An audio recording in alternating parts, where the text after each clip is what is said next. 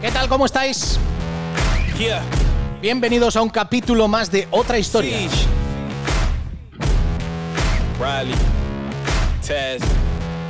Del mundo del boxeo al mundo del baloncesto. Estamos yendo de un lado a otro, estamos viajando por las historias, estamos viajando por el mundo.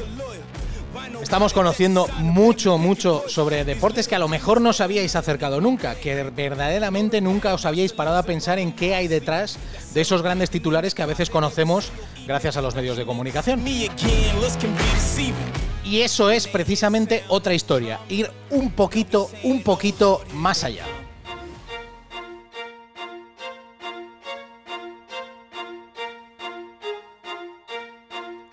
Tanto como volver a la aventura. Tanto como para viajar a la cordillera del Karakorum. A la segunda montaña más alta de la Tierra.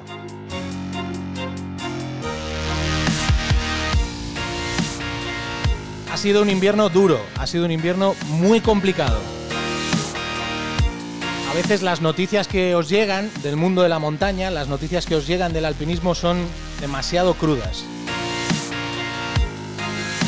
Pero detrás de todo eso hay historias que relacionan al hombre con su máxima expresión, unas veces artística y otras veces deportiva. Pero principalmente una expresión vital, la de ir a los lugares más bellos de la Tierra, a conocer esos confines, a conocer esos lugares y a ponerse a prueba. Lo que sucede es que a veces esas pruebas son duras, muy duras.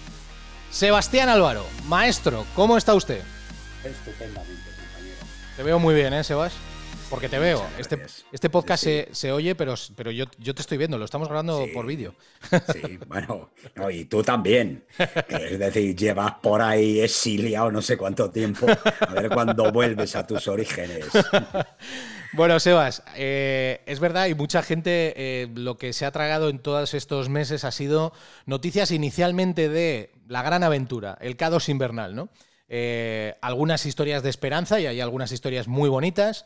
esa historia, esa, esa cima invernal de los nepalíes, que también nos vas a explicar el por qué y por qué en un momento se debate y mucho de, cómo se consigue esa cima, pero luego también de, historias duras, de personas que que se han quedado allí. Eh, que hace apenas unos días eh, se ha declarado ya definitivamente la, desaparición eh, de, tres grandes escaladores, como, como son John Snorri, Alisat Para y, y Juan Pablo Mor, sumado a otras tres personas, uno de ellos Sergi Mingote, al que por cierto recordaba hace poco el, señorilla, el mismo día que se proclamaba vencedor de las elecciones en Cataluña, que él quería recordar a su amigo, porque le, une un vínculo personal muy fuerte con, con, Sergi Mingote, al que decía que seguramente durante todo ese recorrido político él le había estado eh, apoyando allá donde estuviera. ¿no? Otro que se quedó en ese K2, en ese, en ese invierno crudo del K2. Sebas, es, eh, digamos, la frontera, una de esas fronteras que queda para el hombre, ¿no? Eh, llegar a esa cima. Se ha llegado, pero también ha habido tantas cosas de las que tenemos que hablar que, no sé ni casi ni por dónde empezar. Valga, valgan decir eh, primero varias cosas. Lo de que una, en primer lugar, que generalmente los medios de comunicación recogen solo el apartado crudo del, del alpinismo. Y el alpinismo, por supuesto, es mucho más. De hecho, eh, bueno, yo tengo 23 libros escritos, como decía Paco Umbral, ¿no? De maravillosas historias, como decías, de superación, pero también que tienen que ver con la cultura y el apartado más noble del ser humano. Lo que pasa es que eso se refleja poco en los medios, en mi opinión, y, y mira que, yo puedo decir que soy de la poca gente que llevo mucho tiempo contando esas historias.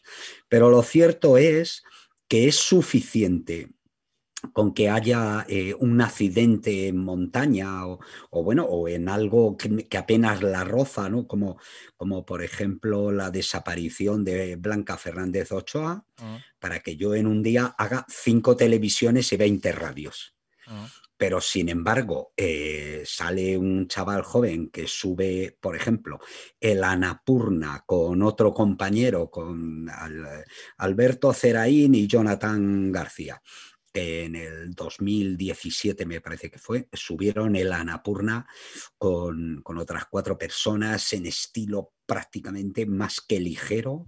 Hicieron cumbre, bajaron, fue abrieron una ruta que iba por entre glaciares y tal, y, eso prácticamente ni salió en la mm. prensa ni destacado, mm. a pesar de que traían ya unas imágenes de vídeo con dron absolutamente espectaculares, que yo decía, bueno, esto se merece que, que salga una noticia de un minuto, minuto y medio en un telediario. Solo por la belleza de las imágenes que traen, claro. Es que. y eh, porque además nos enfrenta también con un apartado de, nosotros mismos que, que, yo creo que es la esencia del ser humano, ¿no? Es la búsqueda continua de, de retos, de problemas que faltan por solucionar y que alguien se atreve a hacerlos. ¿no? Mm. Precisamente, precisamente eso es, ¿no? Superarse, superarse, ¿no? De, que quiero decir que luego al final nosotros nos llenamos de grandes eh, frases que nos quieren eh, invocar a, esto, ¿no? A la superación, a superar los problemas, a levantarnos cuando la cosa va mal.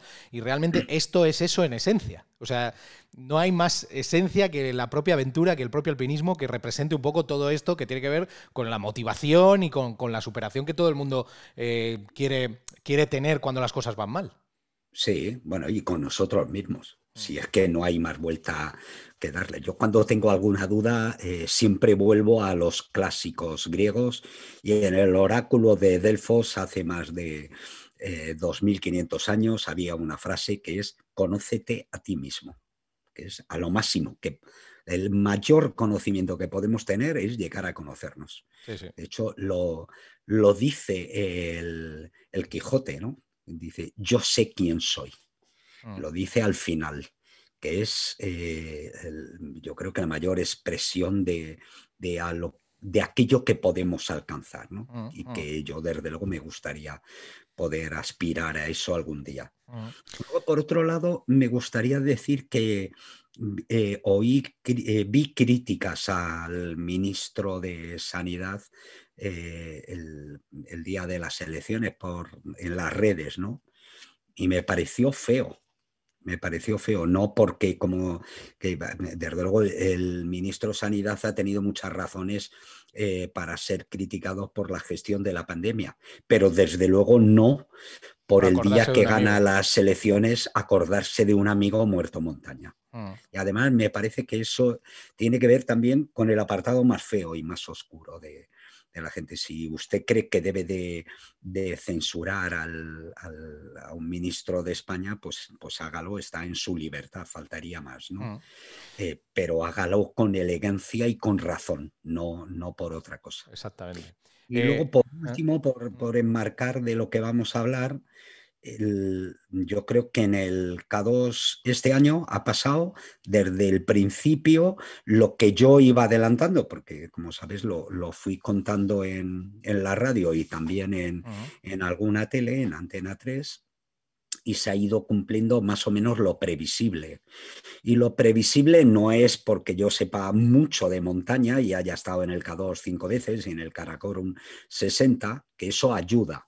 Pero cualquier persona de, que tengo muchos amigos de Twitter, eh, llegaban a las mismas conclusiones sin haber salido de Madrid o de, o, de Granada ¿no? directamente. Porque si tú unes en un invierno en el Karakorum setenta y tantas personas en una ruta y luego mandas a 35 o 40 personas para arriba, es seguro que va a pasar algo.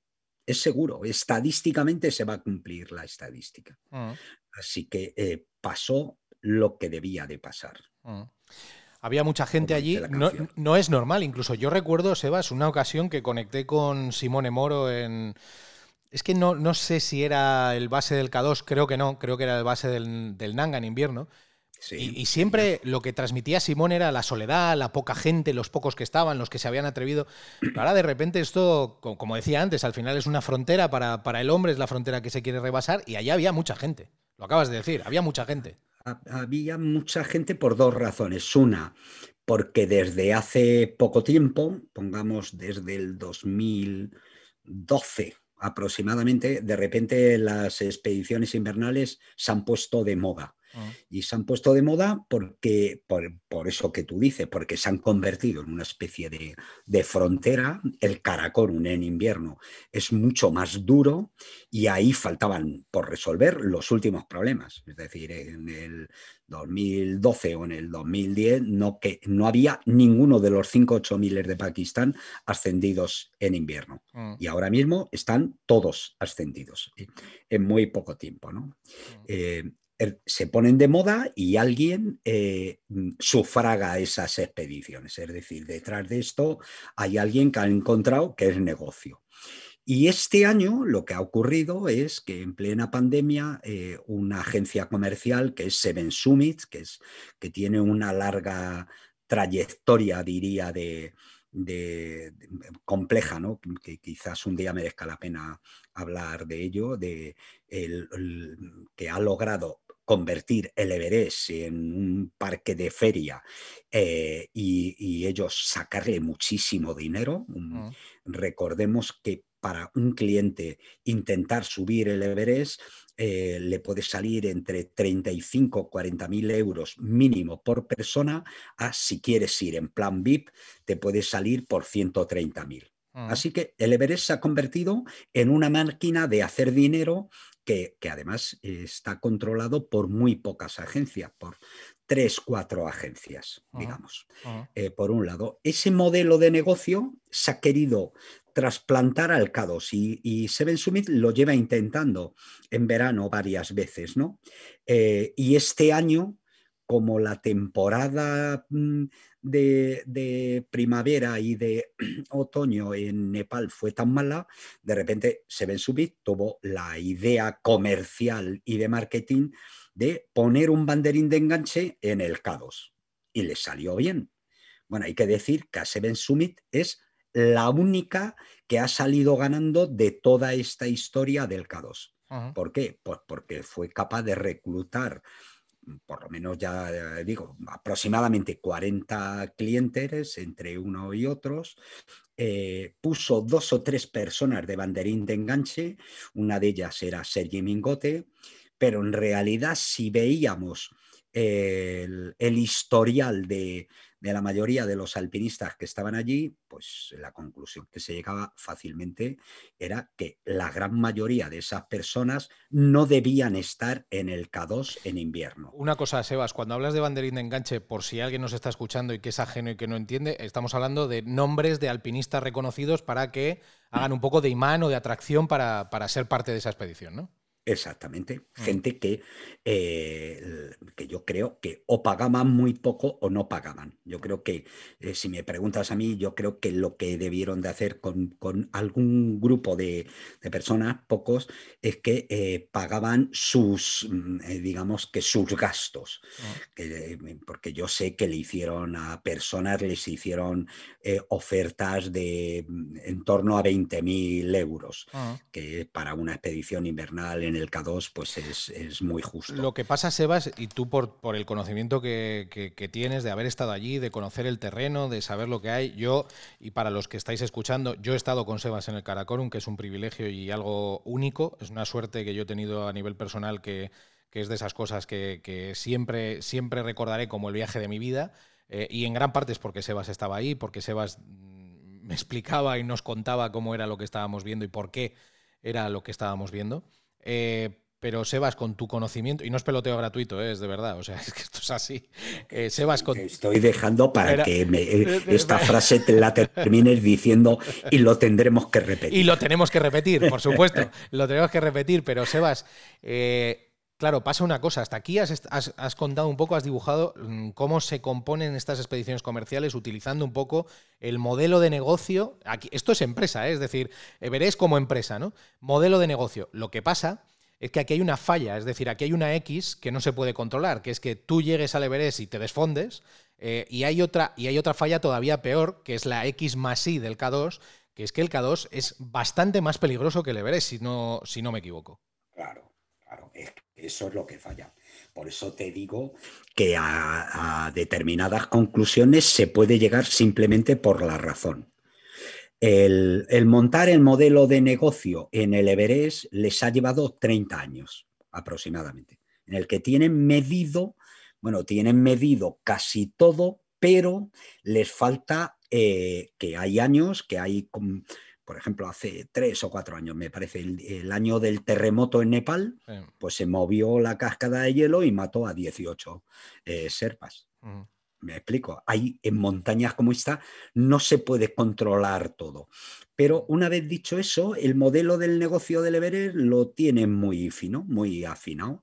Y entonces lanzan a una gente a montar la cascada de hielo del, del Everest, que es la zona más peligrosa, con lo cual, digamos que la parte que menos se controla está entre los 5.400 metros y los 6.000.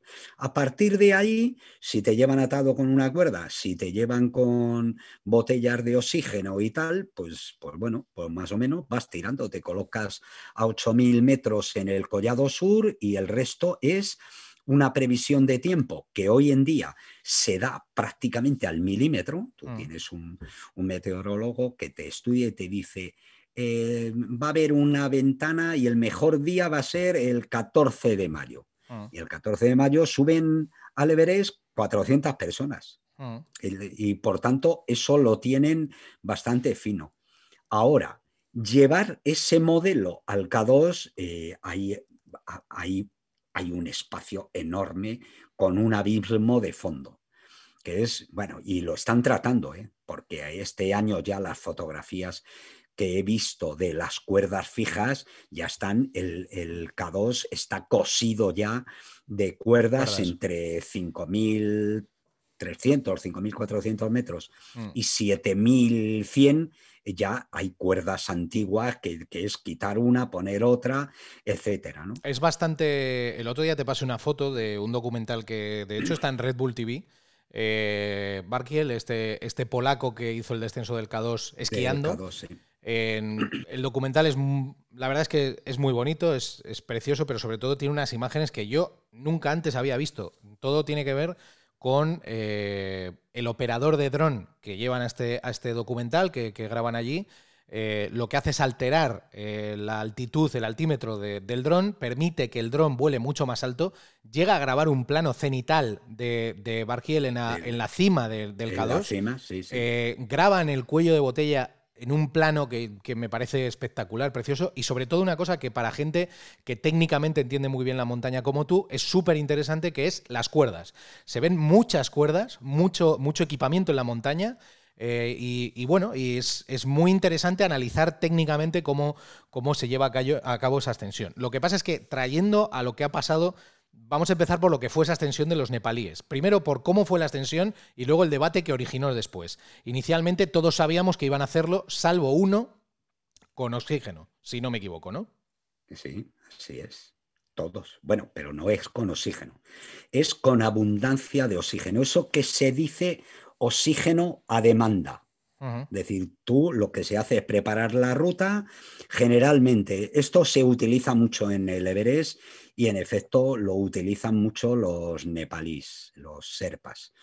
Eh, bueno, hay que decir que primero hablamos de 10 serpas cuando serpa es una etnia y, van nueve, eh, eh, Nirmalpur ya es de la etnia Gurja, mm. ¿no? Así que, eh, pero digamos que que en el Everest mm, ya se ha puesto de moda que prácticamente a partir de 6.400 metros muchos clientes salen con la botella de oxígeno Te pones una botella de oxígeno que sí, vas jodido porque vas a 6.000 metros y 6.000 metros es ya una altitud respetable, pero no vas a 8.800, ni a 8.500 ni a 7.300, con lo cual eh, te evitas.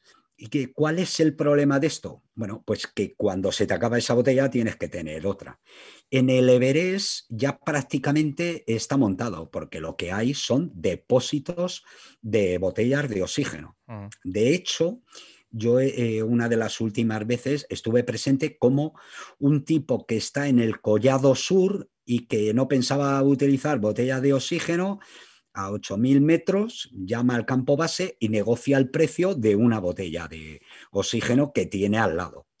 Eh, quiero decir que esto tiene un, impacto medioambiental acojonante, porque es que ya en el Collado Sur lo que tienes es desechos eh, algún cadáver y luego un montón de botellas de oxígeno vacías, y algunas llenas que controlan los serpas. Así que depende a qué altitud te cobran más o menos por una botella de oxígeno. ¿Por qué se vendió, Sebas, esta, esta ascensión, esta primera ascensión, como una reivindicación cultural, eh, como una rebelión eh, de los serpas ante ante, ante el, prácticamente el colonialismo.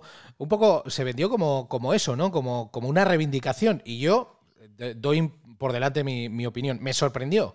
He de decir porque, porque Nirmal ya como tú, como tú decías, es un, aparte de la etnia, que era otra etnia diferente, no es un, no es un serpa, pero él es un escalador profesional patrocinado, sponsorizado, eh, que él ascendió con sus marcas eh, bien visibles, como puede hacer cualquiera, eh, digo, con, absoluta normalidad, pero que, a mí no me, no sé, es, me pareció más retrógrado venderlo como una reivindicación que no como una normalidad. Es decir, esta gente está muy preparada por dónde vive, por cómo vive, por su cultura, por su cariño, por su amor de algunos, como en todos los lados, a las montañas, eh, pero, pero sí se vendió de esa manera, ¿no? Eh, también esa escena que ellos hicieron, llegar los diez juntos, cantando, esa, esa escenificación también propició mucho esto, pero, pero no sé, ¿tú cómo lo ves?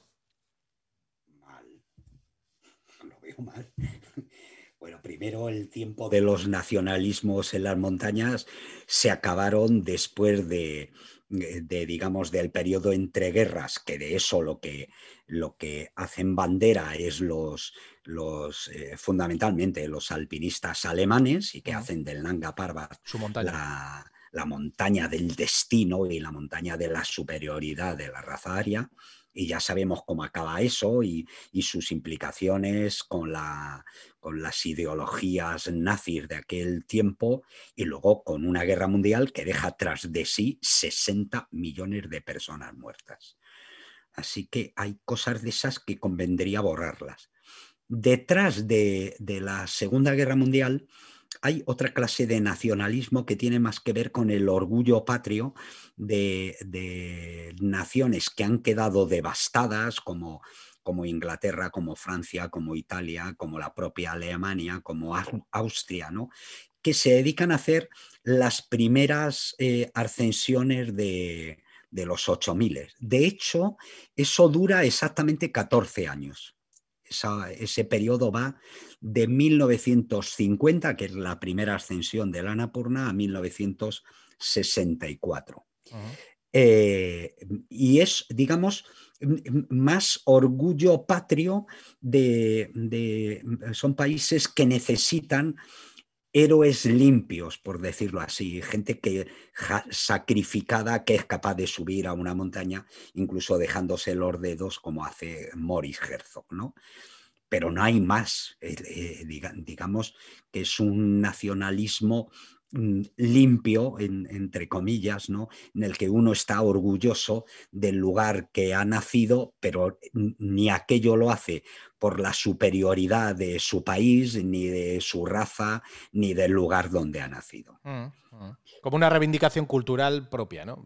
propia. Bueno, y que a mí no me parece mal, por supuesto, pero creo que ese tiempo se acabó en 1964.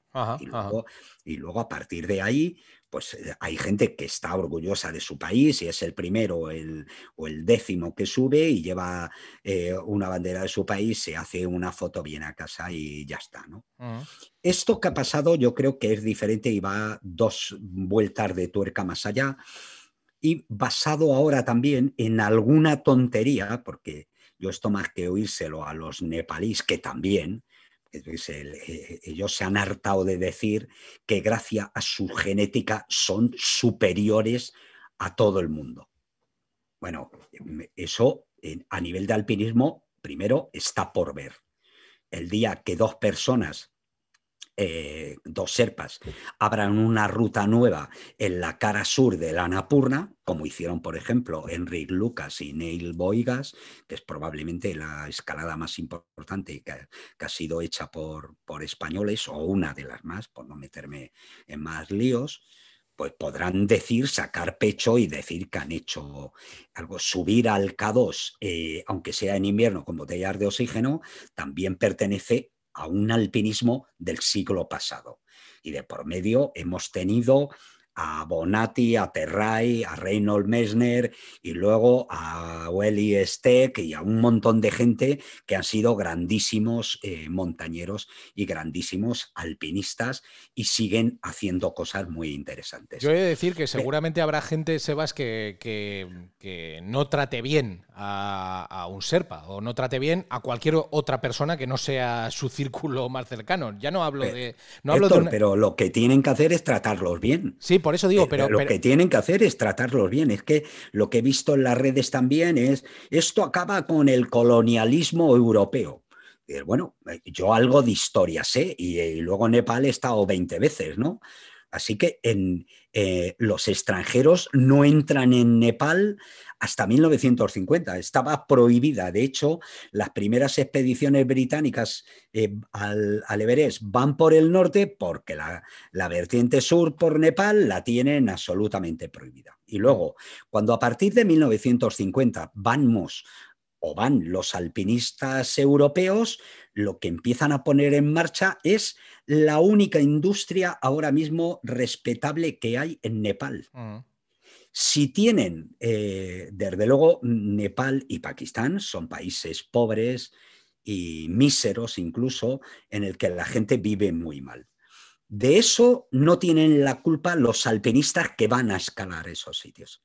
Eso tienen la culpa sus élites dirigentes, en el caso de Nepal desde hace cientos de años y en el caso de Pakistán desde 1947. Mm. Lo que necesitan los serpas y los baltís es sobre todo tener vida digna. Y eso depende de la educación que te dan y por tanto de los colegios que debería construir el, eh, sus gobiernos y no lo hacen, de los sueldos miserables que pagan a los serpas y a los trabajadores de la montaña y al resto de los trabajadores, a los camareros, al resto de la gente que apenas les da para vivir y que muchas de esas agencias están en manos de esos serpas que van ahora a conquistar el K2. Mm. Así que todo ese apartado me ha parecido absolutamente lamentable.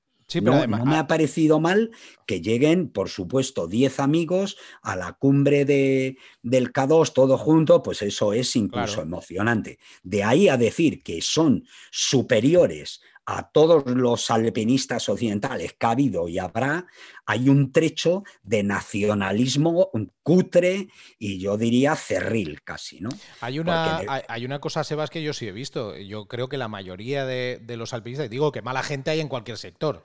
Eh, desgraciadamente, ojalá todos fuéramos buenísimos, pero la mayoría de la gente que va allí, casi todos los alpinistas que van allí, la mayoría quieren, quieren dejar un legado, quieren beneficiar a la gente que está allí y lo hacen con bastante respeto, con bastante admiración y con bastante cuidado por la cultura que hay allí. Es decir, precisamente si hay un colectivo que ha apoyado eh, este, este, este nacimiento de esta industria, eh, han sido los propios alpinistas que han ido allí, pero yo lo que he visto yo en primera con, mis ojos es con un respeto y con, con una admiración tremenda hacia esta gente. ¿eh? Yo, e, eso es cierto, Héctor, pero hay comportamientos muy mejorables. Y el primero es, tú vas a Nepal, lo primero que tienes que hacer es tratar bien a la gente y pagarlos lo mejor que se puede. Mm. Esa es la primera obligación. Y lo segundo es, eh, siempre que puedas, comprométete con la, con, la gente que más, eso que se llama compasión, coño, y, y, empatía con la gente. Yo llevo, yo llevo yendo al, a Pakistán 40 años. Desde el minuto uno me comprometí con la gente. Y comprometerte con la gente es si puedes pagar los estudios de un niño que tú ves además no, de, no des un dinero que no se, sepas dónde va, porque la mayoría de las veces se pierde por el camino y no va a la esa. Pues monta o, vete allí con una ONG o vete a un colegio y dices, este que es el hijo de mi Sirdar, que estuvo aquí, eh, le pago yo el, cole. Eso vale mucho más que cualquier otra cosa. Mm. Y yo creo que eso es mejorable. Mm. Pero desde luego, eso es mejorable al mismo tiempo que hay que exigir a esos países que se hagan civilizados plenamente y democráticos plenamente, que ahora mismo no lo son. Mm. No son, no, son democracias que puedan tener eh, que ver con, homologables a ninguna de las que eh, puede haber eh, en Europa, o desde luego tal y como nosotros, como tú y yo, desde luego entendemos la, democracia.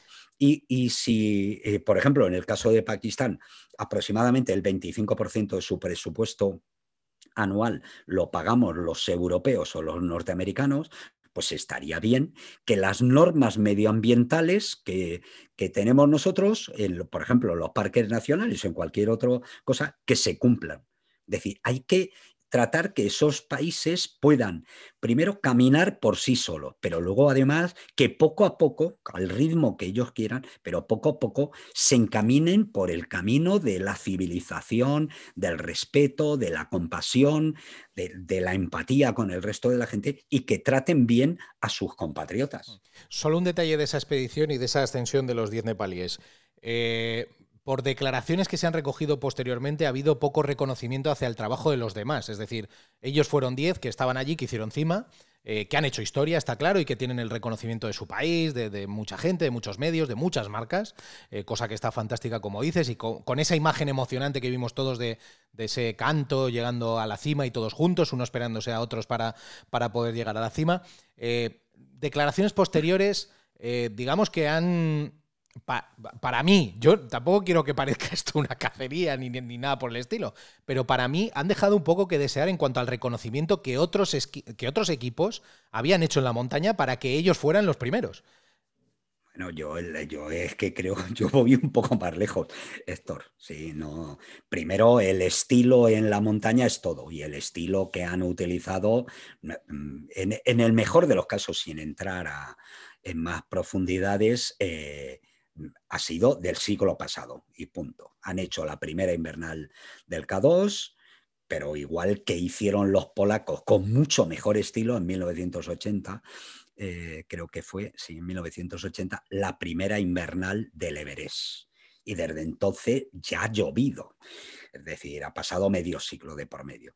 Eh, esa es la primera. La segunda, cuando van, cuando llegan ellos al, al campo base, ya hay una expedición, la de Alisa Para y John Snorri, que prácticamente han llegado al capo 2 montando cuerdas.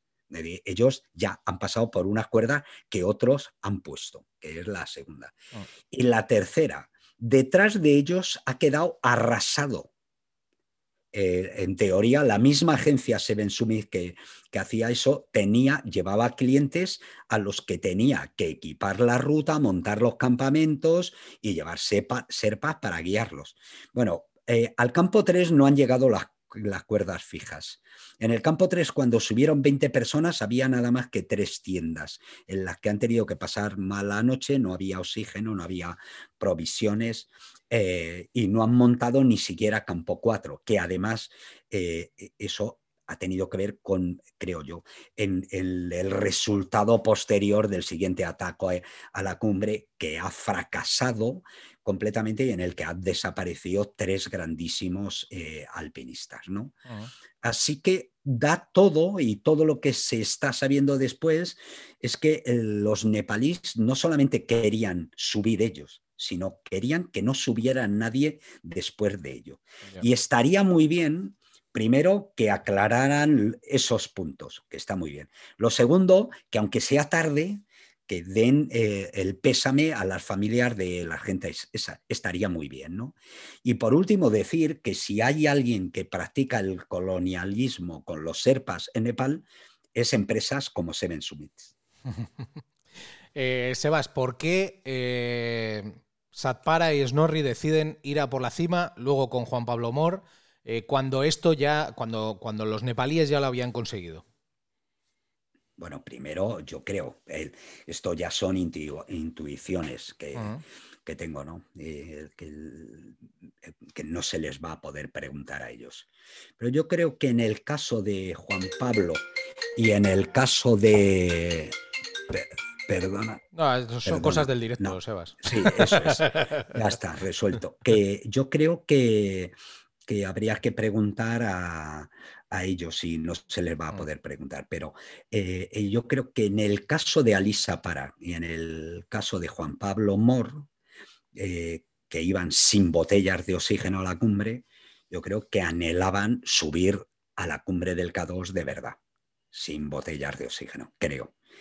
Y, no puedo saber si hicieron cumbre, porque una de las posibilidades es, es que hubieran hecho cumbre y se hubieran matado a la bajada.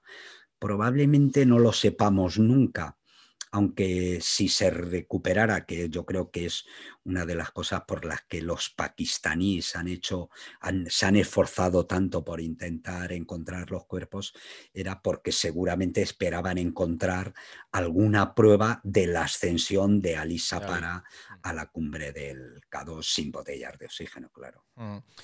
Eh, es una pérdida, es una pérdida importante. Son tres alpinistas de gran categoría. Eh, deciden ir a, esas, bueno, deciden ir a, ir a la cima sin saber, nosotros no vamos a saber si, si pudieron llegar o no. No se sabe mucho, ¿no? En concreto de, del porqué, ¿no? Del porqué de la desaparición, pero, pero ahí estaba el hijo de, Ali, eh, que sí pudo contar un poco cómo fue eh, el momento en el que él se separó del grupo hasta, él dice aproximadamente 8.200 metros. Eso es debajo del cuello de botella.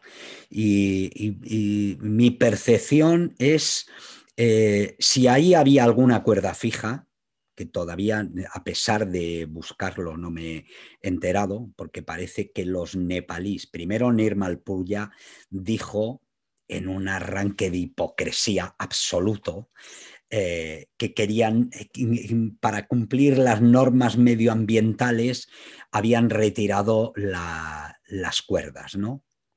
Bueno, eh, es que estoy por ir, venirme arriba, pero me callo lo que me parece eso, ¿no?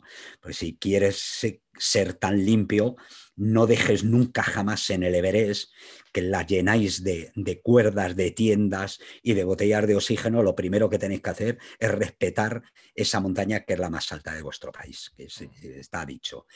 pero luego es que dejaron todas las cuerdas viejas puestas en el K2 como hemos visto. Ahí solamente hay una cuerda que es clave, que es la travesía de debajo del cuello de botella, en una palabra y todavía no sé si esa cuerda que debieron de colocar para subir la quitaron a la bajada o no. La verdad es que si la quitaron a la bajada, en mi opinión, entonces cambian mucho las posibilidades de, haber hecho cumbre. Porque eh, si tú sales, además, como salieron del campo 3 a unos 7.350 metros, lo cual quiere decir que vienes a tener 1.300 metros de desnivel eh, a esas altitudes, ya por encima todo, por encima de, la línea de la muerte, eh, eh, y sin botellas de oxígeno, se me hace difícil que además se tuvieran que entretener un par de horas o tres colocando una cuerda fija ahí. No me salen los, las cuentas por ningún lado, ¿no? Incluso con la cuerda fija, la verdad es que es, mucho y sería muy importante. Pero Alisa Para era un personaje que yo no, yo no conocía a Juan Pablo y a Alisa Para. Pero cuando me enteré de esa historia, yo, yo, me he pasado una semana entristecido por la pérdida de ese tipo al que conocí, y que es una buenísima persona, era una buenísima persona al que quería todo el mundo. Una persona humilde, un trabajador de la montaña que siempre trabajó bien y que me consta no siempre le trataron bien. Eh, estaba en su último apartado de vida profesional, por primera vez en su vida estaba empezando a ganar algo que en Pakistán podría considerarse como mucho dinero y digamos que, que para nosotros sería salarios normales para el trabajo que, podía hacer. Y lo comenté con muchos compañeros, ¿no? amigos cada vez que iba a Pakistán, ¿no? porque eh, Ali siempre estaba eh, trabajando y estaba en ocho miles y metido en historias que entrañan mucho riesgo. Y yo les decía, espero que Alisa para, sepa parar, sepa cuál es su punto en el que digas, paro y me retiro porque si sigo a este ritmo me voy a quedar en, mm. una montaña. ¿no? Esto fue... Lo, siento mucho y la verdad es que me hubiera alegrado mucho de que Ali hubiera subido a la cumbre del K2 sin botellas de oxígeno. Esta, esta reflexión que has hecho y, antes de despedirte, Sebas, es la que hizo Denis Uruzco antes de decidir bajarse del ochomilismo, ¿no? Eh, él tenía la sensación de que se iba a quedar allí. Eh, y, tomó esa decisión y ahora un poco él reflexionaba desde la distancia de, qué había pasado con estos tres alpinistas y un poco volvía a resurgir esa, decisión que él había tomado, ¿no? De, ha visto a demasiada gente quedarse, quedarse ahí y, hay un punto en el, que, en el que tienes que decir hasta aquí hemos llegado, ¿no? Yo he perdido a 33 amigos en 35 años, Héctor. Esa es la. Desde luego, si eres milista y no utilizar botellas de oxígeno, tu vida lo normal es que sea breve. Es así. Sebas, ¿dónde está la próxima frontera? ¿De qué es lo próximo de lo que va a hablar todo el mundo del alpinismo? ¿Qué va a ser? Porque ahora llega, ahora llega el verano. Ahora llega el verano. Eh, bueno, lo próximo va a ser el K2 invernal, pero el futuro del alpinismo es eh, cosas como las que hace Alberto Iñorrategui, Juan Vallejo o Miquel Zabalza. no hay nada más que mirar los piolers de oro, es esa ruta nueva abierta por los japoneses en el Rakaposi, es eh, la ruta de los rusos que, incompleta, pero que bajaron del milagro del Yanu, eh, es el K6, el K7, son rutas inmensas mixtas en, en 7000 que todavía quedan incluso por explorar. Eh, por ahí va a seguir los, los, eh, los retos del futuro. Y, yo creo que son retos que va a poder acometer muy poca gente, en el que se va a unir, por un lado, el entrenamiento que vienen a tener ahora los atletas, tipo Kilian Jornet. Yo, mm. espero mucho de Kilian Jornet, vamos, en, una palabra, porque es un tipo de, plenitud física ahora mismo, mm. que ha hecho ya grandes cosas, pero yo creo que lo mejor de Kilian está por, por venir. Eh, ascensiones muy rápidas, aunque la rapidez no es el elemento esencial del alpinismo, el elemento esencial es el compromiso y la dificultad la unión de esas dos cosas. en lugares muy comprometidos, seguramente el ir más rápido te va, a te va a hacer que tu grado de exposición lo rebajes un poco. Pero lo importante es tener cabeza para elegir buenas montañas, buenas rutas y luego a por ello. Sebas, maestro, cuídate mucho, ¿eh? Y tú también, Héctor. Gracias. Adiós.